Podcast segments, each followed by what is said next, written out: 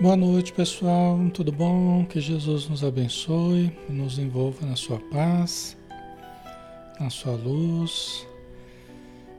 Espero que esteja o som e a imagem ok para a gente começar, né? Tá tudo ok? Obrigado, Cássio. Boa noite a todos, pessoal. Um grande abraço, tá? Vamos começar então fazendo a nossa prece, né? Vamos fechar os olhos e vamos elevar o pensamento, procurando então nos sintonizar com a espiritualidade que aqui já está, preparando o nosso ambiente, preparando as pessoas nos nossos lares, preparando os espíritos necessitados, para que possam participar também das reflexões que podem fazê-los repensar suas existências, compreender melhor o processo da morte, o processo da vida após a morte, tomando consciência sim da sua condição agora na vida espiritual. Que possamos todos vibrar, Senhor, na tua frequência, na frequência do amor, da paz, da luz, e desse modo despertarmos o que há de melhor dentro de cada um de nós, no nosso coração e no nosso pensamento. Ajuda-nos, Senhor, a compreender os conceitos da melhor forma possível, para termos maior clareza, maior lucidez, maior discernimento e assim conseguirmos enxergar parcelas maiores de uma visão sobre a vida, sobre as, as leis divinas perfeitas, imutáveis e soberanas nas nossas existências. Muito obrigado por tudo e que assim seja, Senhor.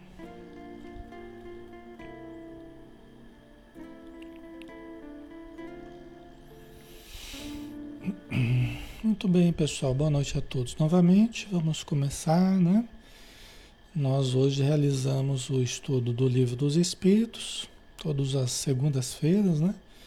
Que é uma obra de Allan Kardec, né, de 18 de abril de 1857, quando o Livro dos Espíritos veio né, à tona né, através da publicação que Kardec nos trouxe. Né. São 1019 questões que Allan Kardec fez e que os Espíritos responderam. Tá? Nós estamos na parte segunda do Mundo Espírita ou Mundo dos Espíritos, capítulo 7 da volta do espírito à vida corporal. E nosso tópico, vamos dar sequência ao prelúdio da volta. Né? O que, que acontece antes do, do retorno é, aqui para a vida material? Como é que acontece esse retorno? O que, que acontece antes desse retorno? Né? Tá? Pergunta 335. Lembrando que é um estudo interativo, todos podem participar e nos ajuda bastante, né? Quando vocês colocam a opinião de vocês, vocês questionam, isso ajuda bastante, tá? É, 335, né? Cabe ao espírito a escolha do corpo em que encarne, ou somente a do gênero de vida que lhe sirva de prova? Né? Cabe ao espírito a escolha do corpo em que encarne? Ele pode escolher, e cabe ao, espírito reencarnante a, essa escolha, né? É filho de quem que ele vai que ele vai nascer, né? A gente já viu que não é exatamente o corpo que ele escolhe, né? Na verdade, o corpo ele vai moldar o corpo dele. Não é que um corpo está se aprontando lá e eu vou mergulhar naquele corpo que está se aprontando, não. Eu que vou mergulhar ali naquele conteúdo biológico do pai e da mãe, eu que vou me ligar a esse conteúdo, né? E é, vou moldar esse corpo, ok, né? Cabe ao espírito que vai renascer na escolha do corpo em que encarne, cabe a ele escolher, ou somente a do gênero de vida que lhe serve de prova, né? Ou só vai escolher o tipo de vida porque é o tipo de vida que ele precisa para se aprimorar, né? Como é que fica isso aí?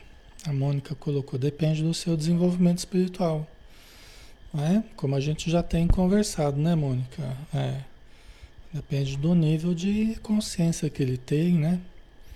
O Edson colocou que nem sempre, né? Justamente porque depende da evolução espiritual. Aparecida acho que não, né? Que ele não vai escolher o, o corpo que encarne, né? A Lúcia também acho que não, a Cleide, a Cleide acho que sim. Né? Vamos ver a resposta aqui? Vamos lá, né? Cabe ao espírito a escolha do corpo em que encarne ou somente a do gênero de vida que lhe sirva de prova? Né? Pode também escolher o corpo, porquanto as imperfeições que este apresente ainda serão para o espírito provas que lhe auxiliarão o progresso, se vencer os obstáculos que lhe opõem. Então vamos essa primeira parte, né? Dizer, o espírito pode escolher, se ele tiver condição para isso, se ele tiver consciência para isso, ele pode escolher é, tanto o gênero de provas que ele precisa passar, ele vai ter a opinião dos espíritos superiores. Olha, Alexandre, acho que para você é melhor que fosse assim, que fosse assado, né? Então ele vai receber orientações dos espíritos amigos que o acompanham do que, que seria mais interessante para ele. E também é, o tipo de corpo né? Como que seria a melhor condição orgânica para ele passar por aquelas provas, né? Para vencer a vaidade, para vencer o orgulho, né? Para trabalhar um tempo maior, se for preciso, durar mais tempo aqui na Terra, né? Viver bastante, ou não, né? Ou não ter uma experiência mais curta, passar pela prova de, de, de desencarnar mais cedo. Então, tudo isso vai depender da condição do espírito, vai, vai depender das orientações que ele receber, né? Ele vai participar mais ou vai participar menos da elaboração da sua nova encarnação, quanto mais consciência ele tenha ou quanto menos consciência ele tenha. Né?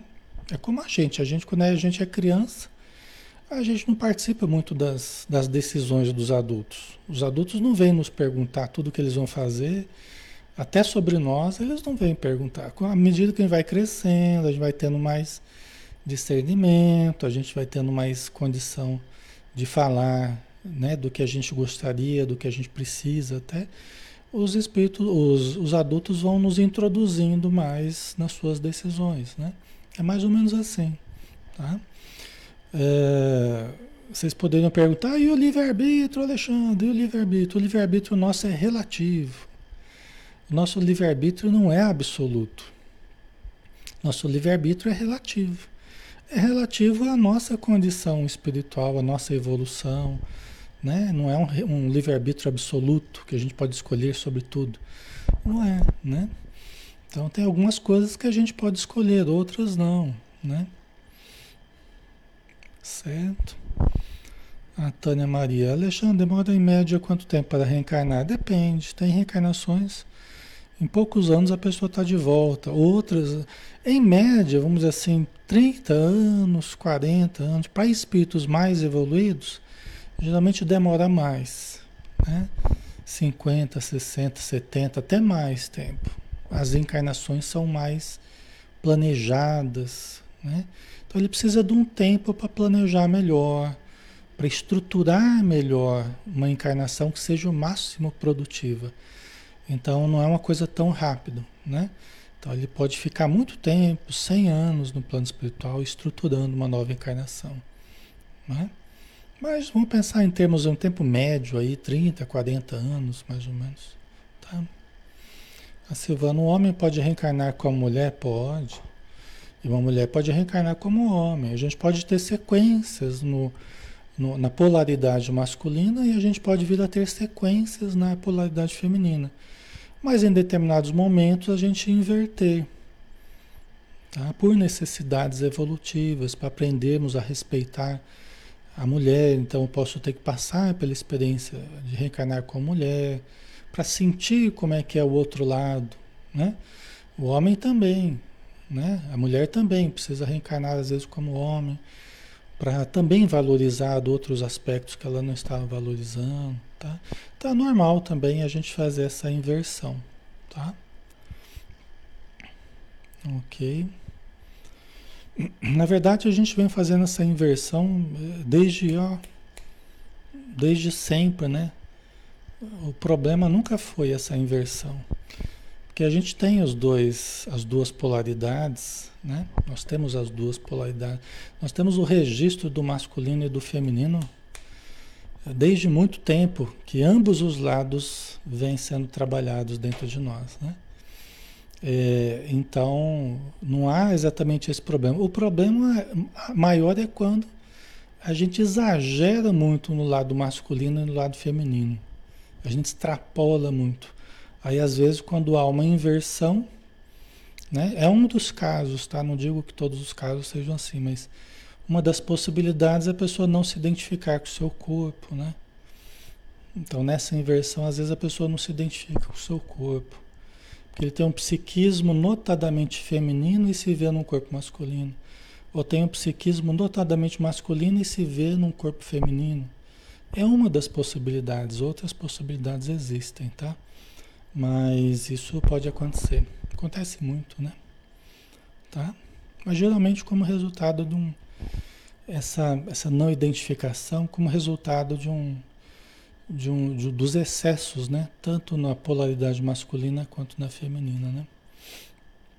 Então pode também escolher o corpo, por quanto as imperfeições que este apresente ainda serão para o espírito provas que lhe auxiliarão o progresso, se vencer os obstáculos que lhe oponham. Né? A gente vê isso, inclusive, no livro Missionários da Luz, que é um livro que fala bastante sobre reencarnação, essa preparação do corpo, né? o planejamento genético, né? Então André Luiz fala lá, vai no departamento de reencarnação, Tá? Então ele vai lá, conversa com o responsável lá, ele explica os processos reencarnatórios tal, né? Mas isso lá no nosso lar, né? Isso lá em nosso lar, né? Não quer dizer que é sempre assim, né? Isso nas reencarnações mais elaboradas, as que vêm de uma colônia melhor estruturada tal, né? Certo? Nem sempre, porém, lhe é permitida a escolha do seu invólucro corpóreo, mas simplesmente a faculdade de pedir que seja tal ou qual. É, quer dizer, nem sempre a gente vai poder escolher exatamente o nosso corpo. A gente pode pedir, a gente pode querer, né? Ah, eu gostaria que fosse assim. Mas não quer dizer que a gente vai ser atendido né? Não quer dizer que é o melhor para a gente. A gente pode querer, a gente pode pedir, mas não quer dizer que, né? Até a gente gostaria de reencarnar numa família X lá, nem sempre vai ser o que a gente queria, nem sempre será possível. Olha, naquela família não vai dar no momento, o planejamento não, não comporta, mas tem uma outra né, família de espíritos ligados a você, ou que aceitariam você, né? Ou que você precisa se aproximar daquelas pessoas porque você já teve dificuldades com elas e, precisa se, se aproximar, precisa se refazer dos vínculos. Elas precisam se aproximar de você e você delas. Aí geralmente é quando a gente renasce numa família que a gente não se sente muito. que a gente não se sente muito. Uh, né, muito na nossa, vamos dizer assim, né? A gente sente meio um peixe fora d'água, assim, parece que a família inteira gosta de um, das coisas de um jeito e você não se adapta muito, não, né? Muitas vezes é porque está havendo um esforço de aproximação. Está havendo um esforço de aproximação, tanto da sua parte quanto dos outros, né? Tá? Então não é fácil isso, né? Certo. Ah, Simar, depende das, no, das nossas provas a serem cumpridas, sim. E a Joana de Anjos nos diz assim: a gente costuma falar que cada um nasce na família que merece. Ela fala assim: que merece não é bem o termo, não é bem o termo, é que necessita. Ela explica isso no livro Ser Consciente mesmo, que a gente faz de quinta-feira. A gente costuma falar, ah, cada um tem a família que merece. Não é exatamente a família que merece, mas a família que necessita. Tá? São coisas diferentes. Tá? A Paola, nossos pais nos escolheram. Podem, eles nos aceitaram. Nos aceitaram, né? Nos aceitaram assim, a gente faz um acordo lá, né? A gente faz um acordo, faz um contrato, ó, aceita vir como meu, aceita ser meu pai e a mãe. Eles, oh, você aceita vir como meu filho, tal, né? Então a gente faz, quando é possível a gente faz esse esse acordão, esse acordo, esse contrato, esse pacto, né? De ajuda mútua. né? Tem situações que, que, que os pais aceitam nos receber, eles não lembram exatamente quem somos nós na vida deles, né? mas aceitam nos receber por obediência aos desígnios superiores, por obediência, né? Mas é que sempre tem alguma coisa a ver com eles e conosco, né? Somos peças de um quebra-cabeça aí que vão se juntando, né? Então eles nos aceitam, aceitam a, a incumbência, né? Tá? Certo. Ok.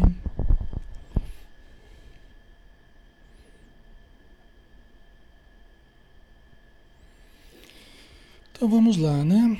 É... Vamos dar sequência aqui na pergunta 335A, uma subpergunta, né, da pergunta anterior. Poderia o espírito recusar a última hora tomar o corpo por ele escolhido?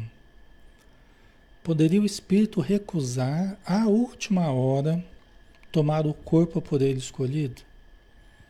Né? Tava indo bem, tava se preparando tal. Né? Chega na última hora, dá aquele medinho assim, fala, ai meu Deus do céu, ai meu Jesus em Cristinho, será que eu aguento o rojão? Será que eu vou dar conta? Será que eu devo ir mesmo? Né? Vou ou não vou, né? Então poderia o Espírito recusar a última hora tomar o corpo por ele escolhido? Né? Vocês estão achando que sim, né? Pode, pode desistir. Certo. A Samara acho que não. Né? Vamos ver a resposta então? Poderia o espírito recusar a última hora tomar o corpo por ele escolhido? Se recusasse, sofreria muito mais do que aquele que não tentasse prova alguma. Meio enigmática a resposta, né? Talvez muito mais profunda, né? É porque é, aqui está implícito um monte de coisas, né? Tem, tem casos e casos, né? Tem casos e casos. É lógico que tem espíritos que, que desistem no meio do caminho, tá? Tem espíritos que desistem no meio do caminho. Podem provocar até dificuldades. É, podem vir a reencarnar não conseguindo conter o processo da reencarnação, eles podem vir a reencarnar, inclusive trazendo dificuldades emocionais. Até dificuldades causadas por eles mesmos, né? No ajustamento com a matéria, porque quando está moldando o corpo físico, ele vai, ele vai se ajustando à matéria. Se intimamente ele está querendo retroceder, mas os espíritos sabem que é melhor ele avançar, ele vai avançando e pode até desajustar algumas coisas nas engrenagens do sistema nervoso e demais engrenagens aí, tá? Então, assim, é, é, mas pode ser até que a, a gestação não avance. A gente já falou sobre isso, né? A gente já falou sobre isso. Pode até ser que, ele, que a gestação não avance. Muitos abortos têm aí sua explicação. Outros não, mas alguns sim, né? É a desistência do próprio reencarnante, tá? Então, se recusasse, sofreria muito mais do que aquele que não tentasse prova alguma, né? Se recusar ele vai estar tá atrasando a, a seu, o, seu, o seu avanço, a sua evolução. Né? Se ele se recusa determinantemente, ele, ele atrasa a sua evolução. Tá? Aquele que se lança às provas, aquele que tenta, que se esforça, né? ainda assim ele está, ele pode até cair, mas ele está tentando, ele está se esforçando, ele está, ele está se lançando né, ao desconhecido para tentar a melhoria. Né? Ok. É a Bárbara, conclusão, se recusar é pior. É, então, a gente tem que demonstrar boa vontade. Por quê? Porque os espíritos superiores, eles sabem muito mais do que nós. Os espíritos amigos são infinitamente mais sábios do que nós. Então a gente tem que ouvi-los, o que eles nos dizem, hoje através dos livros, através dos exemplos, a gente tem que ouvir. Não ficar brigando com as opiniões. Né? Tem que ouvir, abrir os ouvidos, ouvir o que eles estão dizendo, porque eles são muito sábios. Então, no plano espiritual, eles também nos alertam. Cabe a nós sermos dóceis, né?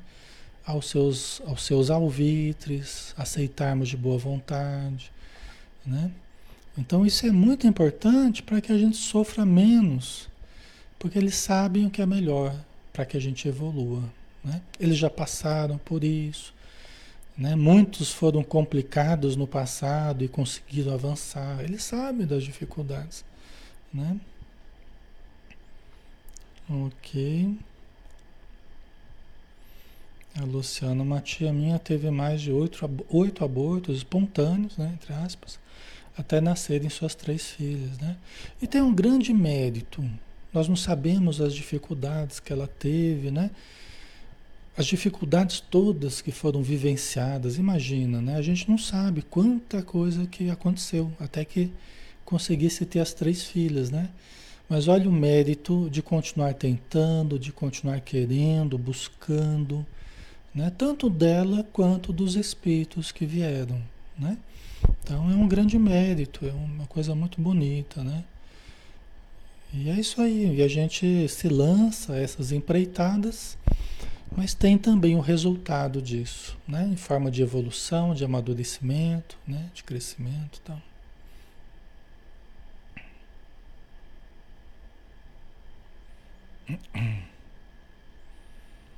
Ah, Silvana, e crianças que nascem ficam um mês e vão embora, né? Tem várias situações que podem ocorrer também, tá? Para a gente não estender muito, às vezes é um, é um resquício de encarnação né, que conclui alguma coisa do passado. É assim que os espíritos explicam. Né? Às vezes um resquício, às vezes uma tentativa de estruturar um corpo com, com, com saúde, né? mas são tentativas de reajuste da saúde corporal. Porque uma criança, ela não, não é criança espiritualmente. Ela é um espírito já vivido, né? que vem, renasce, vai passar pela fase infantil. Mas é um espírito já, que viveu muito já. Então, às vezes, o espírito traz necessidades de reparação orgânica. Então, vem aquela tentativa, né? às vezes morre durante a gestação, às vezes né? não, não, não conclui a gestação, às vezes nasce, mas fica pouco tempo. Por quê? Porque é o espírito ainda tentando moldar um corpo que seja um corpo que dure. Entendeu? Que não seja tão frágil. Então, essas tentativas vão fazendo ele se reestruturar. De repente, ele morre com um mês, depois ele volta ao plano espiritual. Aí, depois de um tempo, ele vem de novo e aí consegue estruturar um corpo que seja suficientemente forte, que dure aí 80 anos ou mais. Entendeu? Então é, pode acontecer várias coisas, né? Certo?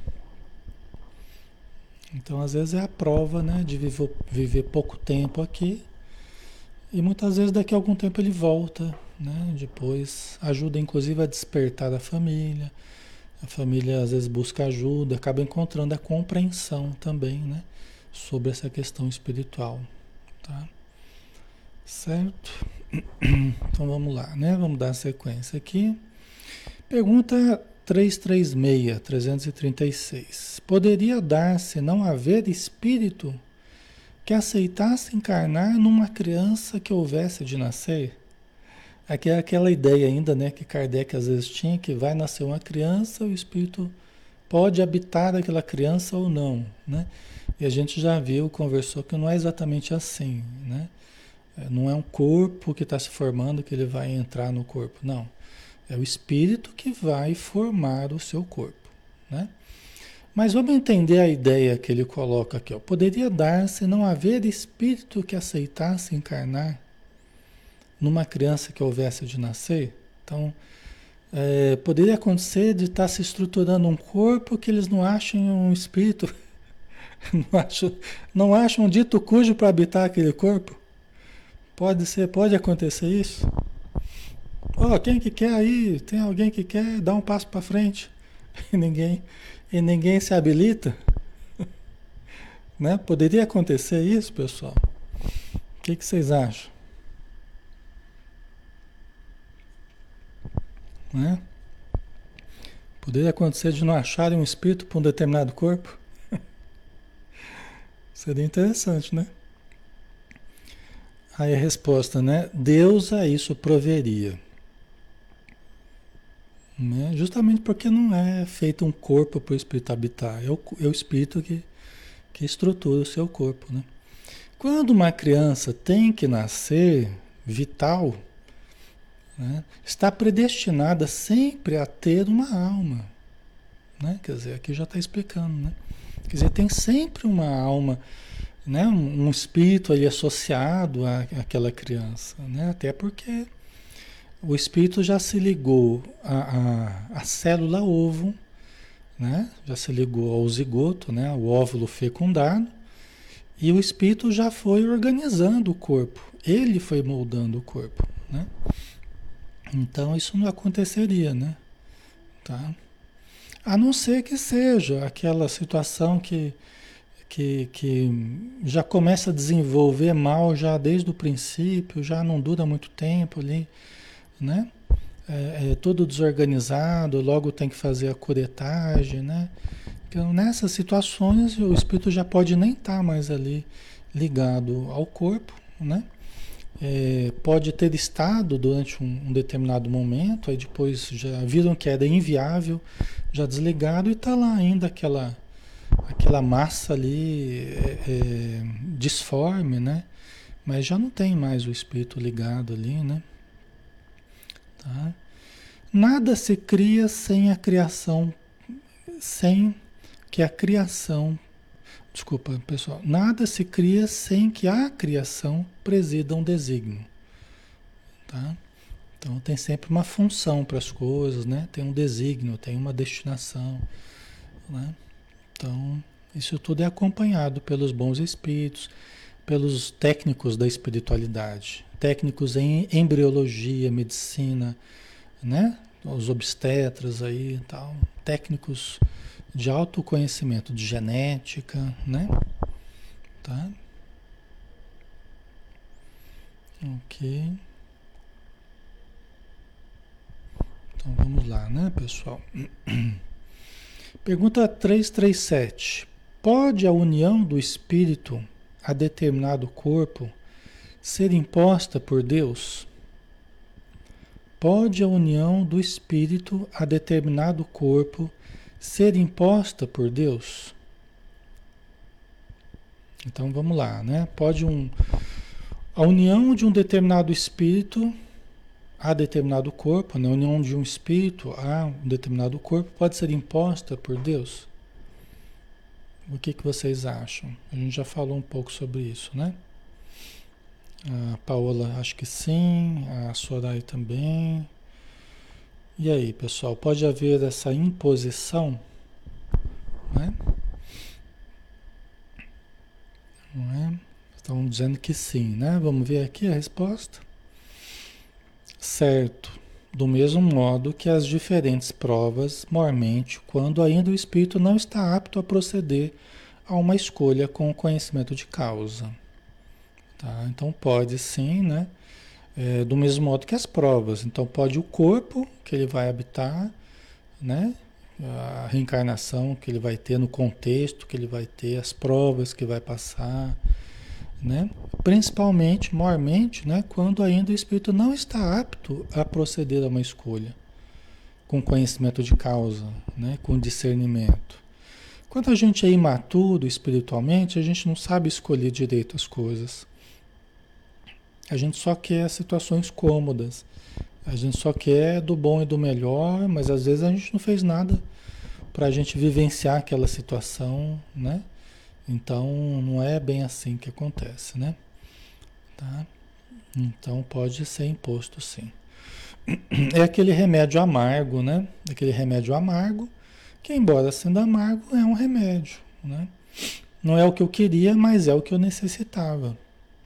Tá? Não é o que eu queria, mas é o que eu necessitava. Eu nem, eu nem sempre eu sei o que eu preciso, né? É assim, Deus sempre sabe o que a gente precisa e a gente geralmente nem sabe o que quer, né? Hoje a gente quer uma coisa, amanhã a gente quer outra, né? Mas Deus sabe o que a gente precisa, né? Aí tem a continuação da resposta, né? Por expiação, pode o espírito ser constrangido a se unir ao corpo de determinada criança, né? Quer dizer, vai formar um corpo, né? Vai se tornar uma criança dentro de um, de um contexto familiar, né? que pelo seu nascimento e pela posição que vem ocupar no mundo, se lhe torna instrumento de castigo. Né? Uma situação provacional. Né? Por expiação, né? quer dizer, espiar é pagar. Né? Então, por expiação, espiar com X, né? Por expiação pode o espírito ser constrangido a se unir ao corpo de determinada criança, né? habitar, formar um corpo de uma criança que pelo seu nascimento e pela posição que vem a ocupar no mundo, se lhe torne instrumento de castigo. Né? Então, são situações difíceis, duras, né? uma situação complicada. Castigo no sentido de de aprimoramento, no sentido de resultado da lei de causa e efeito, né? Aqui está falando que é uma expiação, tá? É, é um resultado da semeadura. A pessoa está castigando a si mesma, né? Está recebendo o retorno daquilo que fez, né? Então, esse reflexo aqui é que eles estão chamando de castigo, né? Tá? É uma situação difícil, né? Então, se eu atirei em alguém e, e acertei o coração de alguém, matei a pessoa, eu posso passar pela a situação né, de sofrimento, a lei de ação e reação, que eu venha com problema cardíaco.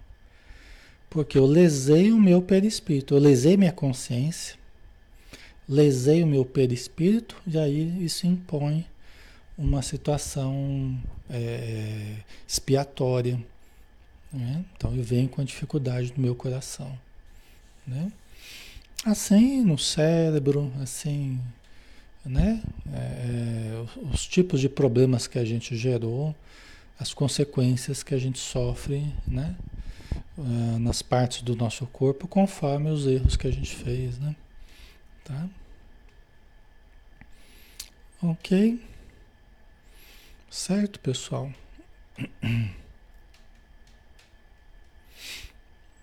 A Paola, né? É, se o arrependimento for verdadeiro, há o castigo, há o resultado. Veja bem, o arrepender-se é, significa que a gente constatou, constatou o erro. Né? Então é só o começo do processo. Tá? Então arrepender-se é constatar o erro. Tá? Então é o primeiro passo. Né? Aí depois nós temos que reparar nós temos que reparar a nós mesmos, nós temos que nos harmonizar conosco. O arrependimento foi a constatação do erro.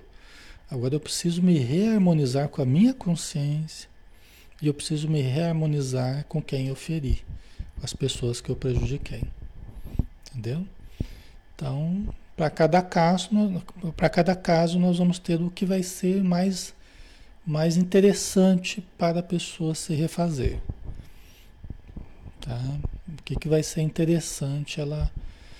Por exemplo, é, que nem um, um espírito que pediu lá no plano espiritual, ele estava arrependido dos males que ele fez, ele cometeu muitos erros no passado tal.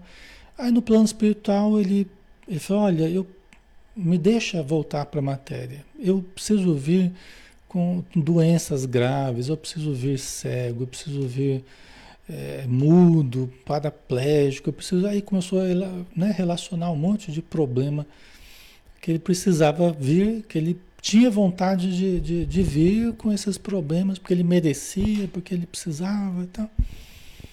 Estava né? num drama de consciência e ele. Né? Aí o, o espírito superior falou: oh, Eu vou levar o teu pedido para o mais alto e, e vamos ver, né? Aí depois de um tempo ele falou: oh, seu pedido foi aceito, né? o seu pedido, o seu pedido foi aceito. Aí, o que que eu vou ter? Eu vou ter isso, vou ter aquilo, vou ter... Aí o espírito falou: "Não, você vai ser médium". Médium? É, só médium. é, você vai ser médium. então tem certas situações, veja bem, que é, é, é mais proveitoso não exatamente você vir com tudo tudo complicado, que vai dificultar muita coisa na vida, vai dificultar a movimentação, vai dificultar. Então, tem caso que não, não é interessante esse tipo de situação. Não é interessante nem para a própria evolução da pessoa, porque ela tem muita gente que ela precisa ajudar que ela prejudicou. Então, às vezes, os espíritos nem permitem que a gente venha com, com má formação do corpo, ou com problemas mais graves de saúde. Por que não? Porque para nós o melhor remédio é a gente trabalhar no bem. Né? Então a gente tem que aceitar trabalhar no bem. Né? Trabalhar no bem, servir, amar. E a mediunidade é um dos grandes campos, não é o único, mas é um dos grandes campos de ajuda para espíritos muito devedores. Porque cada dia ele está sentindo uma coisa diferente, embora ele não tenha doenças exatamente, né? Mas ele tá, cada dia ele está sentindo como se estivesse doente, como se estivesse, né? Quase morrendo lá. E, e vai ao trabalho, e a ajuda que ele vai dando para os espíritos que ele sente a aproximação, que ele vai melhorando. Então ele vai socorrendo os outros e vai se, se tratando também. Ele vai se curando através do amor entendeu? Da caridade. Né? Pode até ser que ele ainda tenha certas provas específicas, ele tenha lá um problema na perna. O Chico Xavier lidou com um problema no olho boa parte da vida dele, dores terríveis no olho, teve que fazer cirurgia e tal, né? Então pode ser que junto ainda com o trabalho mediúnico, junto com o trabalho de caridade, ele ainda sofra problemas, dores em determinada parte do corpo, entendeu? Mas dá para dá para levar, dá para trabalhar, sofre junto, mas mas vai amando, vai trabalhando, né? Certo, pessoal? Então, às vezes, certos resultados, entre aspas, né? Eu não gosto muito desse termo, mas certos castigos que a gente sofreria, ou certas provas, né? Certas expiações que a gente passaria, às vezes seriam muito maiores, mas por, pela nossa atitude no bem, na caridade, muito do que a gente passaria acaba sendo, sendo aliviado. Então pode acontecer também. Vem uma condicional, vem um condicionante aí. Se você andar retinho, se você andar no bem, se você trabalhar, ajudar, tal, muito vai ficar aliviado. Pode ser que você que você tem assim problemas, né? Vai ter problemas e muitos problemas, só que é, muito do que você passaria já não vai precisar passar. Por quê? Porque você está decidindo por amar. A função da dor, na verdade, é abrir o nosso coração, né? Abrir, reparar a nossa consciência, né? E, e, quanto mais a gente ama, lógico que reduz a necessidade do sofrimento. Embora a gente ainda possa passar por coisas mais ou menos graves, dependendo da nossa necessidade, tá? Não quer dizer que só porque a gente é trabalhador que a gente vai passar por nenhuma dificuldade. Isso também não existe, é uma ilusão que às vezes algumas pessoas cultivam, né? Ah, mas como eu estou passando por isso se eu sou um trabalhador espírita? Né? Se a gente ser um trabalhador espírita não é atestado de santidade, nem de evolução top, não é. Então a gente tem muito o que melhorar, né? É apenas um sinal de boa vontade, um sinal de, de disposição para o trabalho, né? Mas Deus é que sabe o que a gente precisa ou não passar, né, pessoal? Tá? Certo? Ok? Então, é... aí vamos para a próxima, né? Porque a gente terminou a anterior, né? É... Deixa eu só ver aqui a, a Maria da Piva colocou. Alguém aborta, mas depois adota uma criança. Isso é levado em conta? Muito. Isso é levado muito em conta, Maria da, da Alpiva. É levado muito em conta. Tá? Todo bem que a gente faça, inclusive nesse sentido, né, de, né, que vai até num sentido de uma reparação, no sentido de uma reconstrução, de dar-se uma oportunidade. É muito, é maravilhoso isso. Tá? Ajuda muito mesmo. Ok? A Margarete, eu me sinto uma estranha na família que nasci. É também um tipo de resgate? É, provavelmente, no seu caso, né? Geralmente é, né? É uma reaproximação com pessoas, né? É, quanto mais dificuldade a gente sinta, é porque o esforço está sendo maior de reaproximação, né? Com determinadas pessoas. Esforço deles e nosso. Então é preciso muito, muita compreensão, muita paciência, né? É preciso muita boa vontade para que a gente não, não caia numa visão unilateral das coisas, né? Então tentar olhar pelos olhos da, dos outros também, como é que os outros estão me enxergando também, né? Eu sei como eu enxergo os outros, mas como é que os outros estão me enxergando? Né? A gente tentar se colocar no lugar dos outros, tal, isso ajuda, né? A gente ter boa vontade, tal. Certo? Então vamos para a próxima, 338, né? Se acontecesse que muitos espíritos se apresentassem para tomar determinado corpo destinado a nascer, que é o que decidiria sobre a qual deles pertenceria o corpo? Aqui já é o contrário, né? Na outra, eh, Allan Kardec colocou a hipótese de ter um corpo e ninguém para habitar aquele corpo. E aqui ele colocou, ah, tem um corpo, uma família lá, o casal vai ter um, né, quer ter um filho, e, e, tem muitos espíritos querendo pegar aquela vaga lá, né? Isso aqui tá pior que, que concurso de Receita Federal, né? Então, muitos espíritos se apresentando ali para aquela vaga lá, para aquele corpo que, que vai, que o casal vai ter, vamos supor, né? Que é o que decidiria sobre a qual deles pertenceria o corpo? O que que, como é que se decidiria aí? Você tem vários né, querendo, querendo habitar né, na fila, né, na fila do, do SUS ali. Como é que ficaria, né? Vamos ver a resposta? Muitos podem pedi-lo, mas em tal caso Deus é quem julga qual o mais capaz de desempenhar a missão a que a criança se destina. Papel, né? que a, que a criança vai ter dentro daquele contexto, né?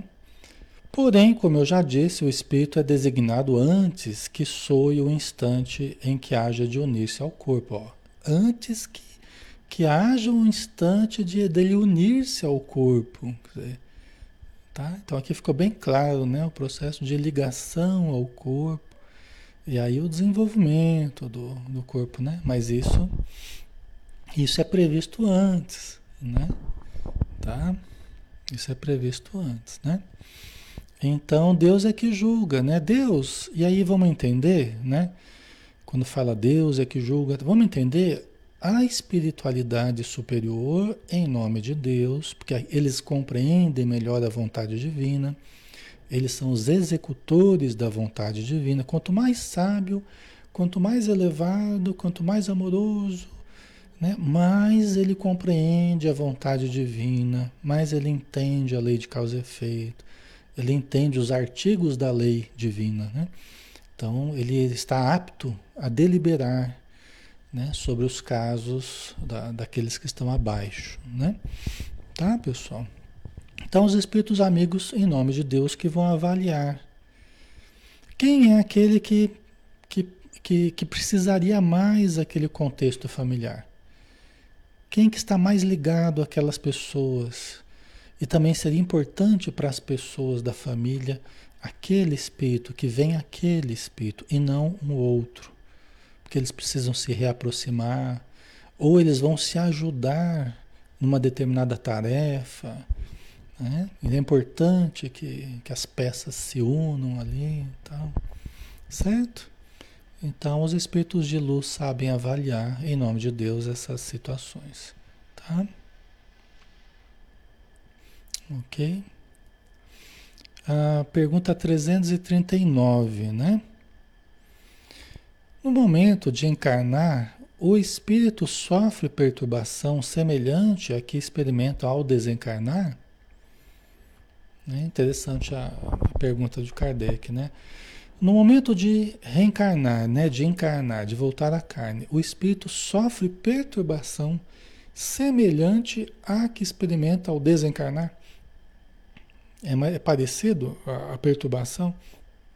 Porque a gente já tinha conversado, né, os espíritos tinham falado, que ao desencarnar o espírito passa por uma espécie de perturbação.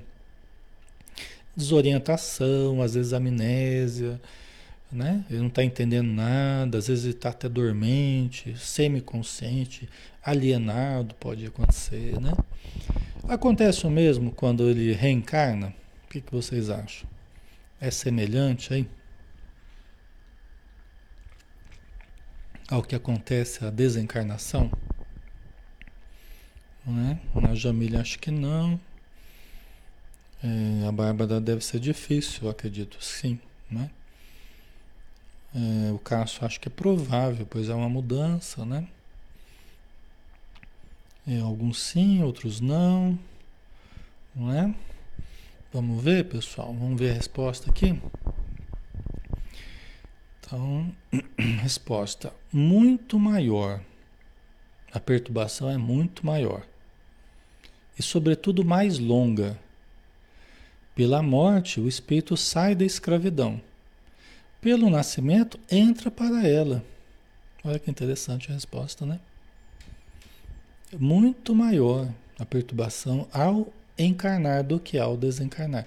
É lógico, aqui também vai depender, como sempre, da questão evolutiva do espírito. Como sempre, qual o impacto que a desencarnação teve sobre aquele espírito, qual o impacto que a reencarnação teve sobre aquele outro espírito, né? Então, é relativo, né? Vai ser relativo à evolução, né? De cada um, tá? Mas assim, é muito maior porque, vamos pensar assim, né?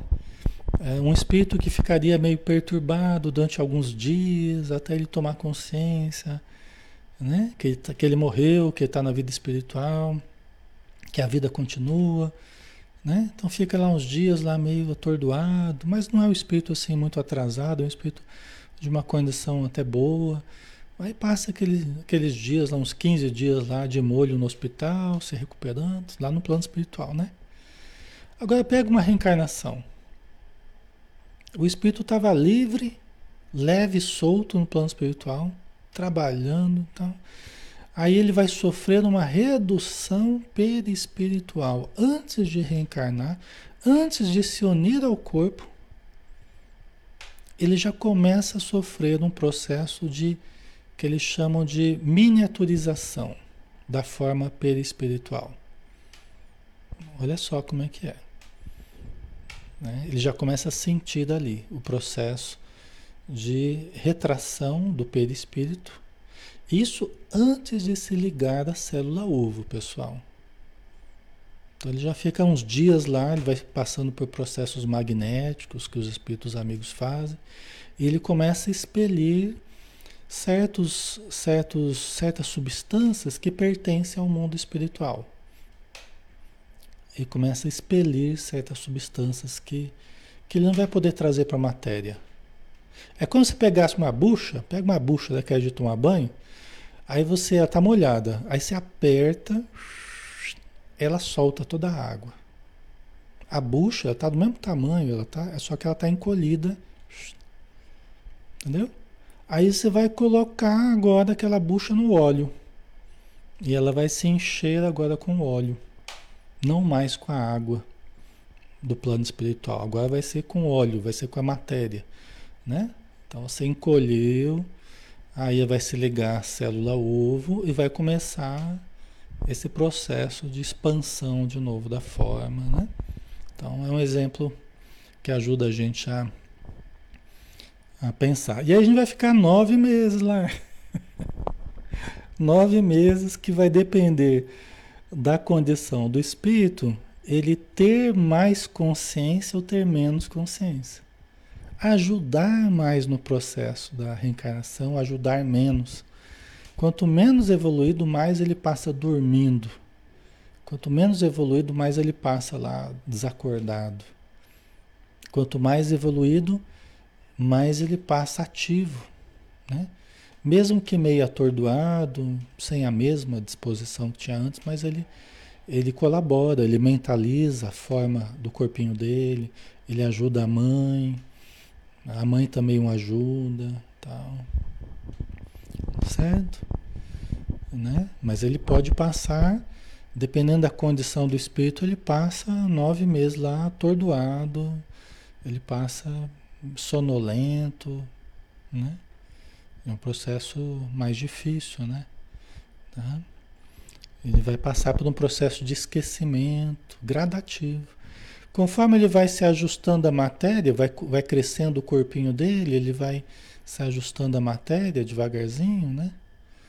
Ele vai perdendo a consciência espiritual, né?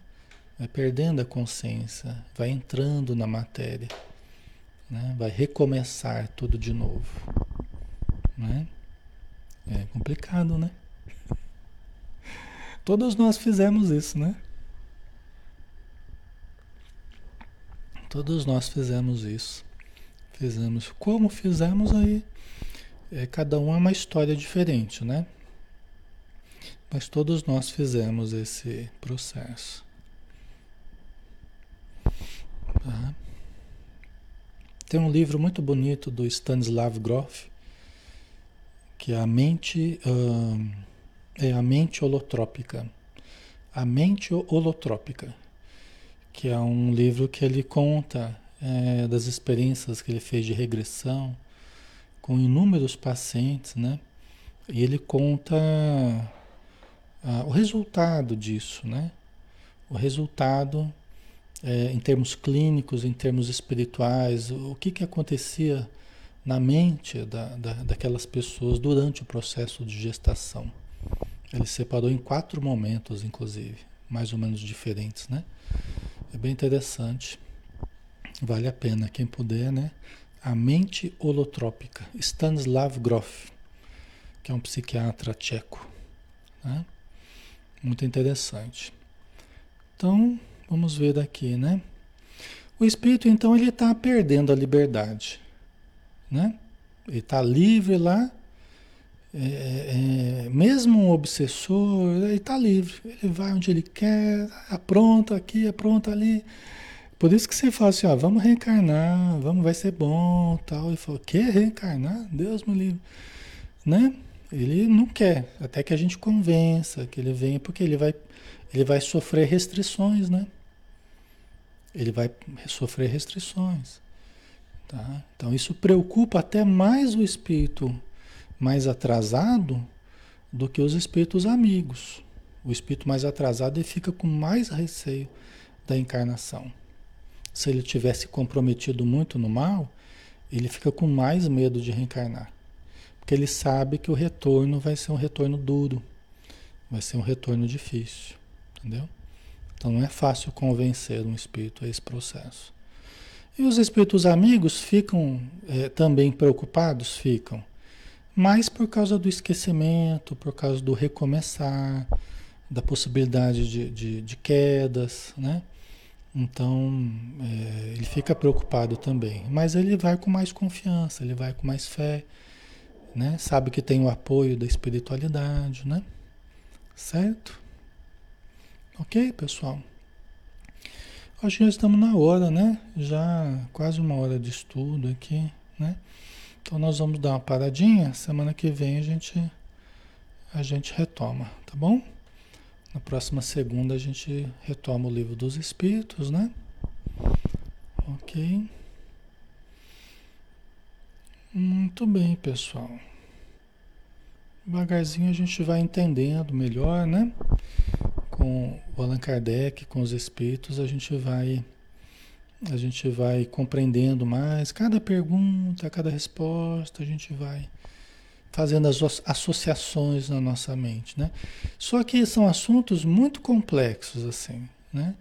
Que aqui a gente está só começando alguns assuntos, mas vocês vão lendo outros livros, vão lendo André Luiz, aí vocês vão entender muito melhor, tá? Então, vamos fazer a prece então, né? Agradecendo a espiritualidade, agradecendo a Allan Kardec, que com tanto esforço, né, junto com a espiritualidade amiga, nos trouxe este manancial de informações maravilhoso que nos dá a possibilidade do entendimento, um começo do entendimento sobre a nossa relação matéria-espírito. Obrigado, Senhor Jesus, pela bênção deste grupo, deste estudo, da nossa vida, da nossa encarnação. Nós agradecemos a todos que colaboraram para ela e que ainda colaboram, pois ainda nos sustentam, ainda nos auxiliam, ainda nos protegem, mesmo com os nossos defeitos, com as nossas quedas, com as nossas vacilações, essas almas benditas ainda nos ajudam em teu nome, em nome de Deus. Então, nossa gratidão e que possamos vibrar na frequência deles para absorver as suas boas intuições. Obrigado, Senhor, por tudo e que assim seja. Muito bem, pessoal. Boa noite para vocês. Bom descanso. Até amanhã, né? Se Deus quiser. Amanhã às 20 horas a gente tem o nosso lar, né? O estudo do André Luiz aqui. E todos estão convidados, tá? Um abraço. Fiquem com Deus.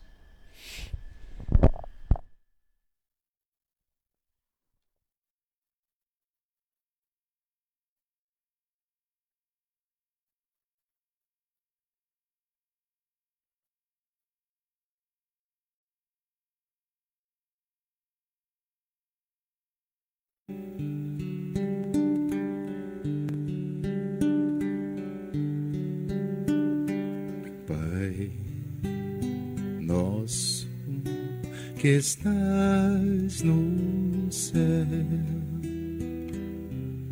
santificado seja o teu nome, e venha a nós o teu reino, e seja feita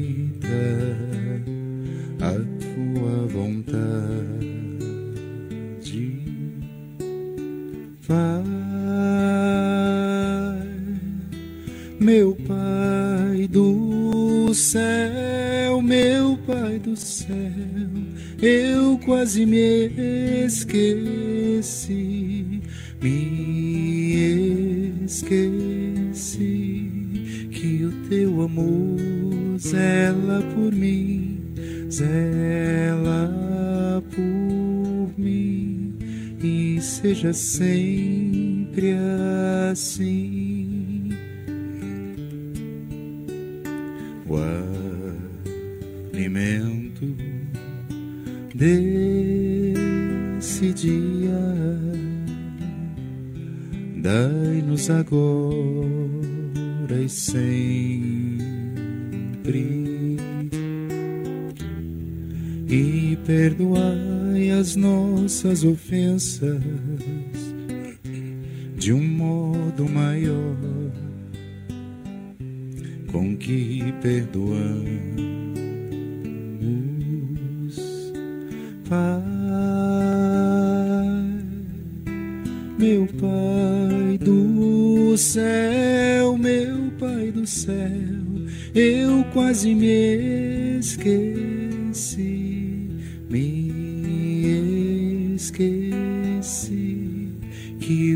amor zela por mim, zela por mim e seja sempre assim. E não nos deixeis cair em tentação, mas livrai-nos